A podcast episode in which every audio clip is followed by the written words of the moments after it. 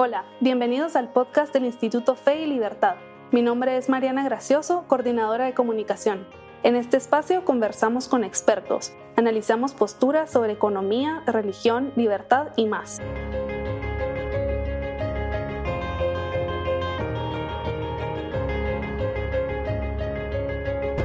Muchísimas gracias Ivonne y Carolina por acompañarnos en este episodio del podcast Fe y Libertad. Bienvenidas. No, gracias a, ti por habernos invitado y darnos la oportunidad de conocernos a, Carolina, aunque sea por Así es. gracias Mariana y gracias Ivonne por esta oportunidad. Y e Ivonne, qué gusto de conocerte y tener este espacio para compartir y dialogar juntas sobre este tema tan importante. Efectivamente. Muchísimas gracias a las dos. Pues para comenzar el podcast me gustaría hablar primero sobre la parte histórica de la vida de María. Eh, quizá podemos comenzar con Ivonne. ¿Qué sabemos acerca de la niñez de María y de acuerdo a la tradición que conocemos acerca de sus padres Joaquín y Ana? Eh, pues tristemente, no sé, eh, si, cómo decirlo así, no sabemos prácticamente nada. por eso los cristianos desde el principio han suplido con su imaginación lo que no nos dicen los evangelios. en concreto, los nombres de sus padres los tomamos de un evangelio apócrifo, eh, así se les, denomina, se les denomina a los evangelios no reconocidos por la iglesia o no inspirados, eh, es decir, que solo son imaginados. En este caso es uno bastante antiguo, se llama el protoevangelio de Santiago, que es alrededor del año 150. Eh, pero, o sea, son como lo que es de su niñez, pues serían imaginaciones. Pero eh, eh, pienso que si los evangelios no quisieron poner ningún dato sobre la niñez de María, se debe a que fue una, una niña totalmente normal, una, una persona, pues, como todas las niñas de, de su tiempo, y, y, que por eso no, no valía la pena, podríamos decir, decir eh, eh, añadir algo sobre, sobre su niñez. Gracias, estoy de acuerdo con Ivonne. Mariana, no sé si me permite aportar un poquito más en esta pregunta. efectivamente, hay varios autores que apelan a este tipo de documentos que se les denomina a veces como tradición, en donde algunos de ellos eh, tratan de expresar una narrativa respecto a la búsqueda que tenía Joaquín para poder eh, tener una generación, es decir, como que ellos no tenían hijos, Joaquín y Ana, entonces ellos oran al Señor por una descendencia. Recordemos la relevancia para el pueblo israelita, ¿verdad? De tener descendencia, de que su nombre se preservara y en ese sentido entonces algunos de estos evangelios, yo leí uno que se llamaba el Evangelio Armenio de la infancia de María en este caso, y ahí se nos cuenta una narrativa muy similar a algunos anuncios de nacimientos en donde eh, a José se le, se le anuncia, ¿verdad? Que, perdón, a Joaquín se le anuncia que va a tener un hijo y que debe hacer sus ofrendas y todo lo demás. Pero otra vez, yo creo que efectivamente si los evangelistas, eh, tanto los evangelios eh, eh, Mateo, Marcos, Lucas y Juan no nos incluyen este tipo de revelación o este tipo de información acerca de María, es porque el, el interés no estaba en esa parte de la vida de María, sino en lo que ellos nos cuentan que va a ir muy relacionado precisamente con el plan que Dios tiene a través de Jesucristo, ¿verdad?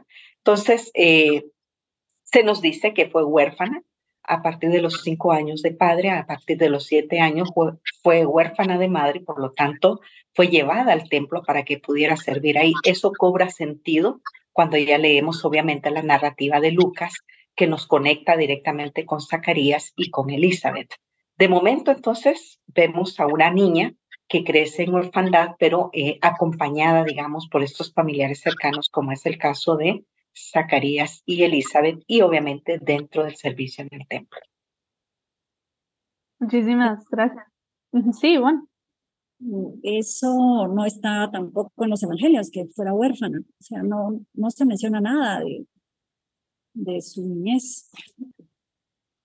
Sería también de fuente mm, que no, no sabemos si es confiable. Claro, no, no, no, otra vez, los evangelistas no, no nos lo cuentan, sino estos tipos de narrativas, eh, como ya mencionaba Simón al inicio, estos eh, narrativas apócrifas, ¿verdad?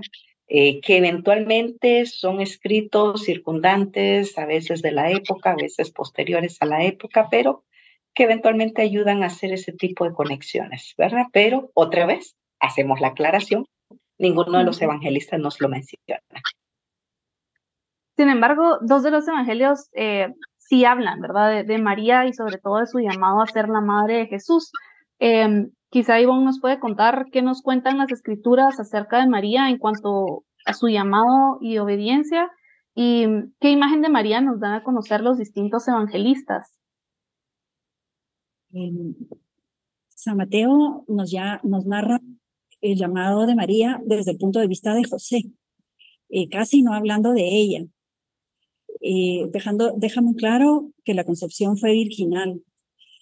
Eh, y, pues, no sé, tal vez entre líneas podemos ver esa humildad y esa confianza de María en Dios, de dejarlo todo en sus manos y no, no por no poder, pienso que cómo va a llegar uno a decirle a, a, su esposo que está esperando al Hijo de Dios. Muy, no puede, no, no, o sea, ella no le dijo nada a San José.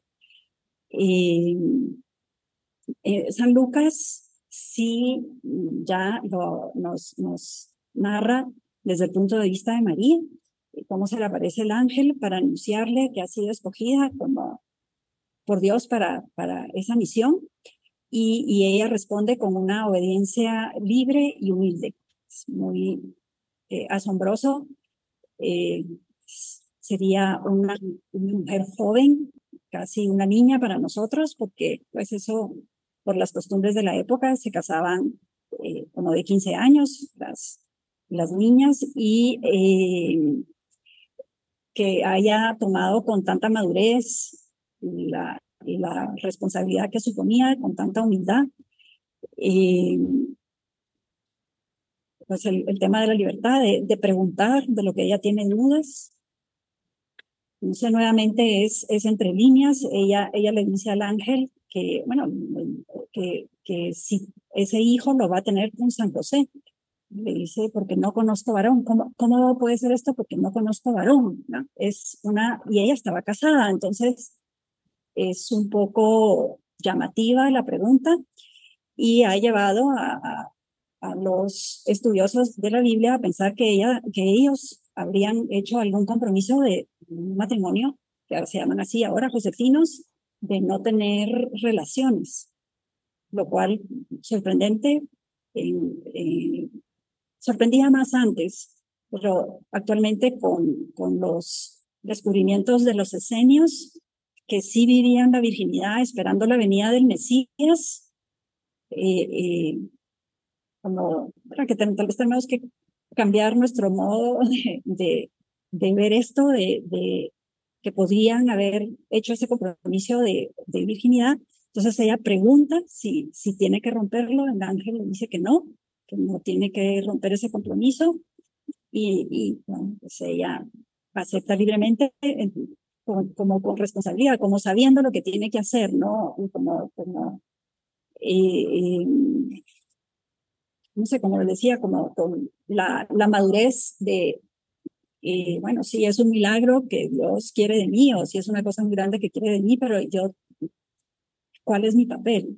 Entonces, podemos, podemos aprender mucho de, de ello y sobre todo de esa, de esa humildad. Aquí la esclava del Señor responde de, de, esa manera a la petición. O sea, está como totalmente a la disposición de Dios. Gracias, Ivonne. Carolina, quisiera agregar algo. En la misma línea que Ivonne, recordar eh, otra vez qué es lo que los evangelistas nos quieren contar acerca de María. En el caso de Lucas, que es el que más espacio le dedica, le da eh, un espacio físico, el lugar donde ella está contemplando, orando afuera, un afuera de, adentro, ¿verdad? Porque eh, el ángel irrumpe en donde sea que ella está, porque eh, el Evangelio Lucas menciona, dice que entrando el ángel la saluda, pero también Lucas le da voz. Eh, como ya mencionaba Ivonne, cuando recibe ese anuncio de parte del ángel, ella dialoga con el ángel. Entonces, eso me deja ver a una María eh, que es receptiva, que, que está reflexiva también. Ella reflexiona sobre lo que está escuchando, sobre el mensaje que está recibiendo, pero eh, también al finalizar en esta perícopa o sección que Lucas destina para la anunciación de, del advenimiento de Cristo, que está en Lucas 1, 26 al 38, nos damos cuenta de que ella inmediatamente logra comprender lo que está sucediendo. Recordemos que habían, se habían dado profecías respecto del advenimiento del Mesías. Pero algo que me gustaría señalar, y no, no que María lo esté entendiendo en ese momento, pero que ahora nosotros podemos comprender, es ese actuar de Dios, ese actuar divino. Dios enviando a su ángel para que dé ese anuncio. Eh, el Espíritu Santo es quien va a cubrir a María y también el que va a ser encarnado, el que va a ser, el que está irrumpiendo en la historia en este momento es el Hijo de Dios. Entonces vemos ahí a la Trinidad actuando en este proceso que algunos teólogos llaman la economía de la salvación, en donde cada una de las personas de la Trinidad tiene una función eh, en la realización de este advenimiento de Dios, de la irrupción de Dios en la historia. Entonces vemos a esta María consciente, vemos a esta María eh, como decía Egon, con todo y que no es una adulta, de acuerdo a nuestros contextos, pero ella, es ella entiende los hechos que están pasando.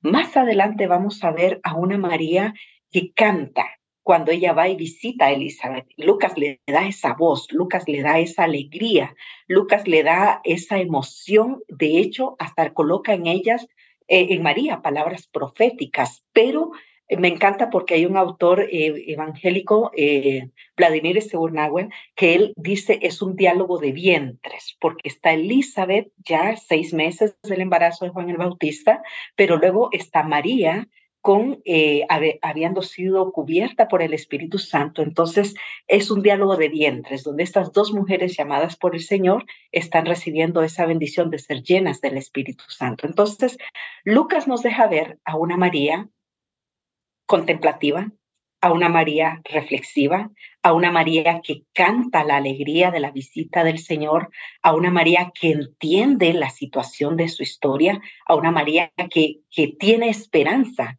en las promesas que Dios le ha dado. Entonces, esto lo vamos a ver en los primeros dos capítulos de Lucas y obviamente ya lo que mencionaba Ivonne eh, en el caso de Mateo, eh, se nos muestra eh, como parte de la genealogía de Jesús, pero también cuando se le dice a José que no tema. Un tercer evangelista que la menciona es Juan en la cruz, pero también lo menciona cuando está en las bodas de Canaán, pero la mencionan en la cruz y ahí es donde vemos a esa María ya madre adulta y que como madre dispuesta a que su hijo cumpla ese llamado para el cual vino a esta tierra. Entonces, una madre que se entrega. Muchas gracias a las dos. Y quizá para continuar un poquito con, con este pasaje de, del encuentro de María con, con el ángel Gabriel, em, en Lucas 1.28, cuando él la saluda, la llama llena de gracia. Quisiera saber qué, qué quiere decir esa frase y también para hablar un poco de, del sí que dio María, de esta entrega total eh, que, que lo hizo desde la libertad, si nos pueden contar sobre cómo María vive esa libertad humana. Si quieren, podemos empezar con, con Ivonne y esta es Carolina nos completa la respuesta. Bueno.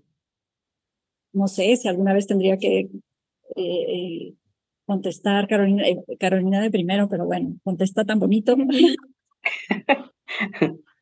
me, me, impresiona muchísimo, me, me, encanta este, este cariño que siento eh, que tienes por, por Nuestra Señora. Eh, llena, llena de, y que otros evangélicos también lo tienen. Tal vez nosotros no, no conocemos bien y eh, la, la realidad y a veces nos, nos imaginamos muy diferente la, la postura evangélica. Eh, pero con la pregunta, llena de gracia, eh, alégrate, llena de está contigo, son las, las palabras de, de Lucas. como vemos, mm, no la llama por su nombre, no llama a María por su nombre, sino con esta característica, la llena de gracia, pasa a ser como su nombre, lo que la define. Eh, es, es mm, interesante, es, es fuerte.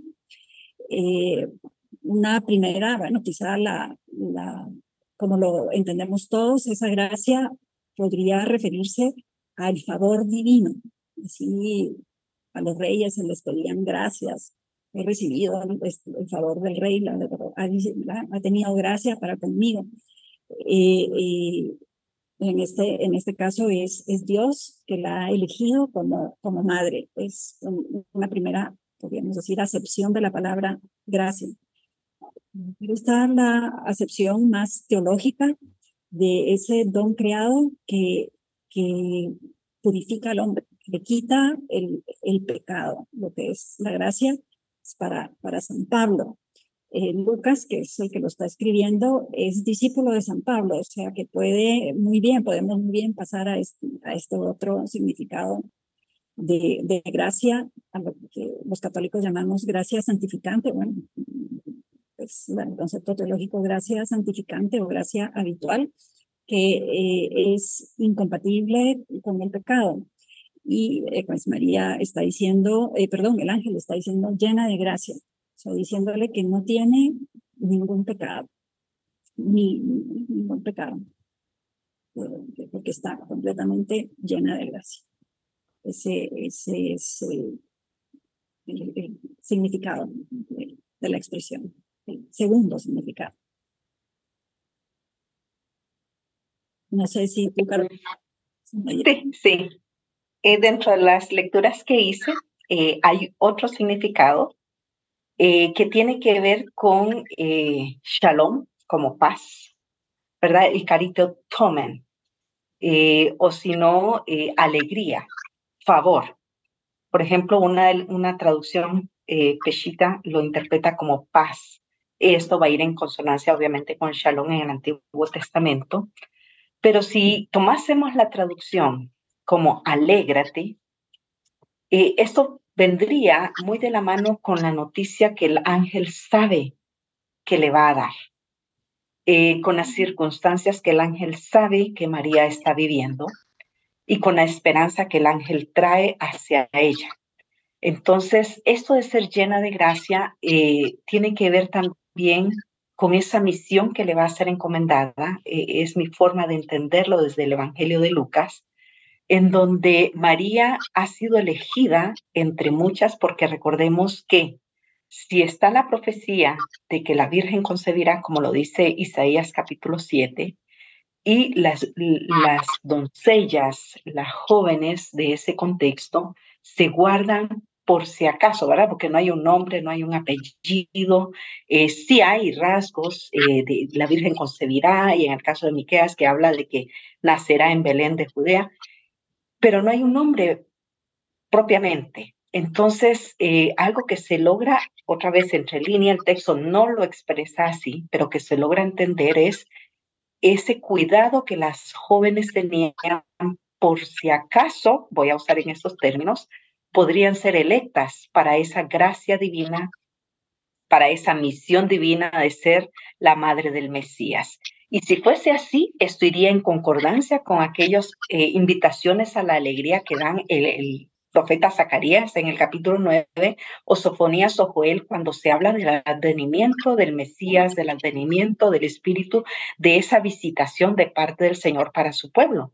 Eso hace sentido cuando nos damos cuenta que las circunstancias históricas que está viviendo María junto con su pueblo, ella, una judía como cualquier otra, viviendo la opresión romana, viviendo la opresión helénica, viviendo las circunstancias difíciles en las que ellos están y que ella misma es reconocida eh, por ese término anahuim, pobre, de esos necesitados de parte del Señor. Y el ángel le dice, eh, muy favorecida, has hallado gracia de parte del Señor. Entonces, creo que es esa visitación de parte del Señor que viene a la vida de María de manera personal, pero no para que se quede con ella, sino que es una alegría, un alegrarse de toda una nación porque Dios les está visitando y si podemos decirlo así, ellos sienten que Dios se acuerda una vez más de ellos y, los, y, acude por ellos para liberarlos y para darles otra vez esa esperanza. Entonces, de alguna forma, María, de hecho, en el Magnificat, en el 1.48, ella va a decir, me llamarán bienaventurada, me llamarán Macaria, me llamarán favorecida, me llamarán dichosa, porque fui electa, porque eh, fui parte de esta misión, eh, estuve en esa mirada de parte del Señor, no tenía nada, y ahora en Dios lo tengo todo. No, no, no tenía un apellido, vamos a decirlo así, pero ahora eh, voy a ser llamada bienaventurada, dichosa. Entonces, eso de dar gracia delante de Dios, si lo podemos conectar desde mi punto de vista con el alegrarse en el Señor, eh, vendría muy de acuerdo a las circunstancias que está viviendo y al mensaje que también va a recibir de parte del ángel. Gracias, Carolina. Este episodio va a salir publicado el 8 de diciembre. Entonces quisiera eh, que, en la Iglesia Católica celebramos la solemnidad de la Inmaculada Concepción. Em, ¿Verdad? Doctrina, una doctrina de origen apostólico que fue proclamada dogma por el Papa Pío IX el 8 de diciembre de 1854. Y en un informe del 2005, un grupo de teólogos anglicanos y católicos coincidieron en lo siguiente, y voy a leer un pequeño párrafo. Eh, en vista de su vocación para ser la madre del más santo, podemos afirmar conjuntamente que el trabajo redentor de Cristo se extendió hasta atrás a las profundidades del ser de María y sus más tempranos principios. Esto no es contrario a la enseñanza de la Biblia y solo puede entenderse a la luz de las escrituras. Los católicos pueden reconocer en esto lo que se afirmó como dogma, expresamente que ella fue preservada de toda mancha de pecado original y desde el primer momento de su concepción. ¿Qué nos pueden decir sobre la Inmaculada Concepción desde, sus respectivas creencias religiosas? Y quizá podríamos comenzar con Carolina. Muchas gracias, Mariana. efectivamente, desde nuestra percepción, eh, una postura muy cristiana, eh, se, se, reconoce que dentro del pueblo de Israel se habla de un remanente fiel, de un remanente que se preserva, eh, que eventualmente se le llama el remanente santo, según eh, ciertas traducciones o tradiciones incluso.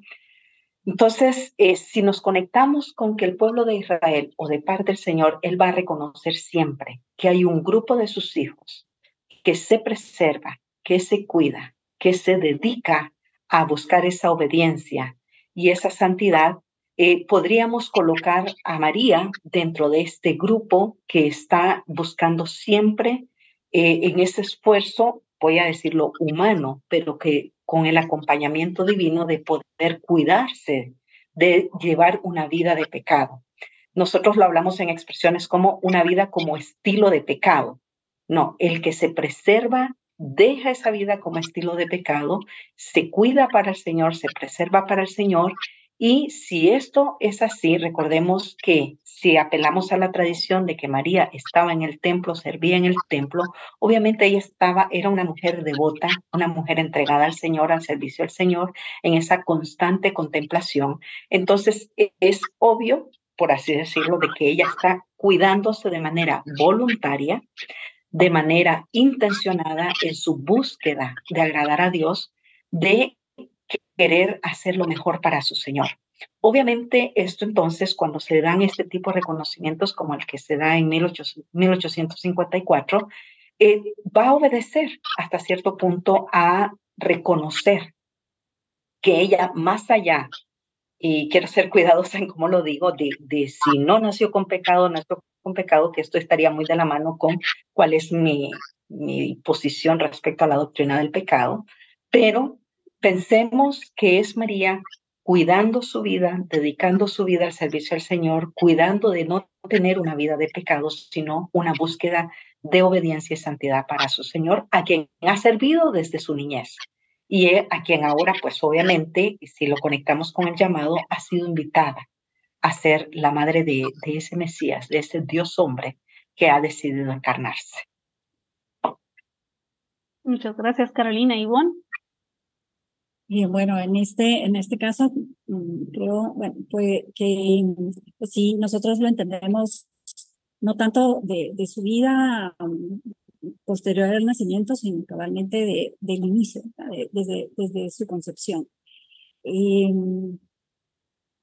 aunque pues lógicamente lo de, lo de llena de gracia se refiere también a toda su vida, que ella aunque pienso que no es necesario para dedicarse a Dios al estar cerca del templo y, que eso eh, no es muy compatible con la narración de Lucas de que María vivía en Nazaret, porque el templo en Jerusalén es eh, pues, bastante, bastante distante. Eh, y ni tampoco de que estuviera casada con, con San José. Pero, pero bueno, aparte de, de, eso es porque yo no soy muy partidaria de, de lo apócrifo. me gusta más lo, lo que es seguro, que es lo, lo inspirado. Eh, y bueno, eh, en este caso el dogma, eh, que no, es, no los dogmas no son sino la declaración de que una verdad está contenida en la revelación, o sea, que forma parte de, de lo que Dios ha revelado. Y en concreto, para nosotros los católicos, esta verdad está revelada desde el primer anuncio del Mesías, eh, en Génesis 3.15. Pondré, son las palabras que le dice Dios a, a la serpiente después del pecado original, de que le dice, pondré enemistad entre la mujer, entre ti, perdón, que es la serpiente, entre ti y la mujer, entre tu descendencia y su descendiente, eh, que es Jesús. O sea, una, una enemistad va a haber entre eh, la madre del Mesías y Satanás. Una, una, mm, eh, en Adán, bueno, como decía Carolina, está muy bien, en, esta doctrina está con bastante relación a qué pensamos sobre el pecado. Eh, eh, nosotros, ¿verdad? Con Adán, que era cabeza de la, como cabeza de la humanidad, nosotros creemos que entró el pecado original, lo que llamamos así pecado original, y con el que nacemos todos sus descendientes. Eh, sin embargo, por esta mm, predilección de Dios o esta elección que Dios hace de María, eh, eh, que, porque va a ser la madre de su hijo, como preservarla de toda amistad, porque nacer con pecado original significa que nacemos amigos del demonio y enemigos de Dios. Eh, necesitados de, de salvación. Entonces, como que en cierta manera, en previsión de los méritos de su hijo, porque toda la gracia es cristiana, o sea, María fue salvada por, su hijo, pero eh, antes, dijéramos, porque iba a ser su madre.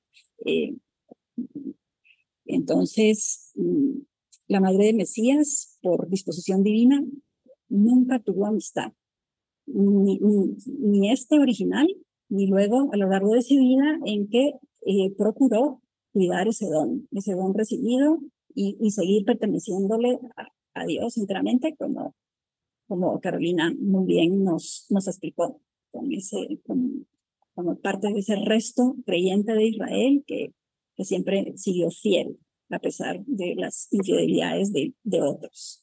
Pero no sé si lo conseguí explicar. Muchas gracias, Ivonne. Nos estamos quedando ya sin tiempo, pero quisiera robarles un minuto más em, para cerrar y preguntarles cómo podemos identificarnos con María y seguir su ejemplo en su papel de madre y sierva del Señor. Y también em, qué podemos aprender de ella en cuanto a su calidad de primera discípula de Jesús. Si quiere, podemos empezar con Carolina. Muchas gracias, Ivonne. En primera instancia, eh, yo llamaría esa receptividad y sensibilidad a la voz de Dios. Ella escucha el mensaje, lo, lo interroga, lo dialoga y acepta voluntariamente, entendiendo probablemente las luchas que circunstancialmente podían implicarle a ella eh, al salir obviamente embarazada, estando desposada de José, como nos lo explica Mateo, eso era un gran riesgo para ella. Sin embargo, en su madurez y libertad, ella decide creerle a Dios, uno, obedecerle a Dios, dos, y estar dispuesta hasta las últimas consecuencias. Eso se parecería mucho más adelante con lo que el apóstol Pablo dirá con otros discípulos, es menester eh, obedecer a Dios antes que a los hombres. Aquí María no lo está diciendo así, ella lo vive con esa libertad. Número dos, una madurez de carácter. A pesar de ser una adolescente, para nuestro contexto, eh, podría ser eh, ya una madura en su contexto, pero esa madurez de carácter. Dijo un sí determinado, un sí que ella lo, lo, conserva, lo vive, lo expresa y en cada circunstancia que ella ve cuando eh, visita a Elizabeth, cuando nace el bebé, cuando lo lleva al templo, en cada una de esas experiencias que los evangelistas nos narran, ella va afirmando y demostrando ese sí incondicional que le dio Dios de poder eh, estar dispuesta a la obediencia. En el ámbito familiar, como madre, instruir a su, a su hijo en las costumbres, en el conocimiento de la ley, eh, ayudarlo a que crezca también en, en ese carácter y determinación de la obediencia. Sabemos que Jesús era el Hijo de Dios, pero en esos primeros años, ella como madre lo instruye y lo lleva. Y por último, eh, como dije hace un momento, cuando Juan, sino que sirve con ese temple, ese carácter, esa dedicación.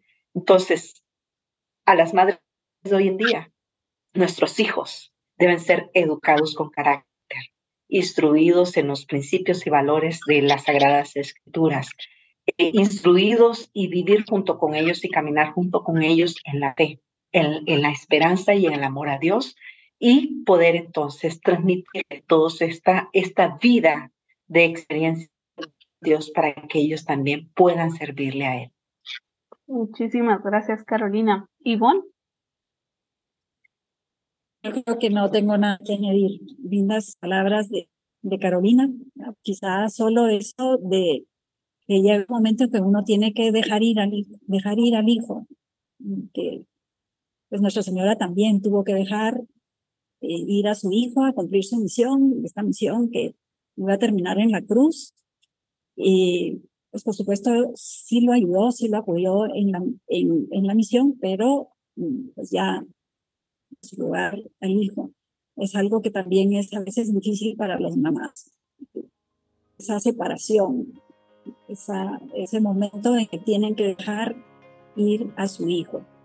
Y que siempre apoyándolo, siempre, pero como respetando también la vocación de cada uno, podríamos decir, la misión que cada uno tiene en, en la tierra. Muchísimas gracias Carolina y Ivonne por haber participado en este podcast y por haberse animado a, venir a hablar de un tema que a veces nos da un poco de miedo compartir entre religiones. Eh, hemos aprendido muchísimo, las dos tienen una experiencia vastísima en el tema, así que ha sido muy enriquecedor y les agradecemos que hayan hecho este tiempo para, para hablar en el podcast Fe y Libertad.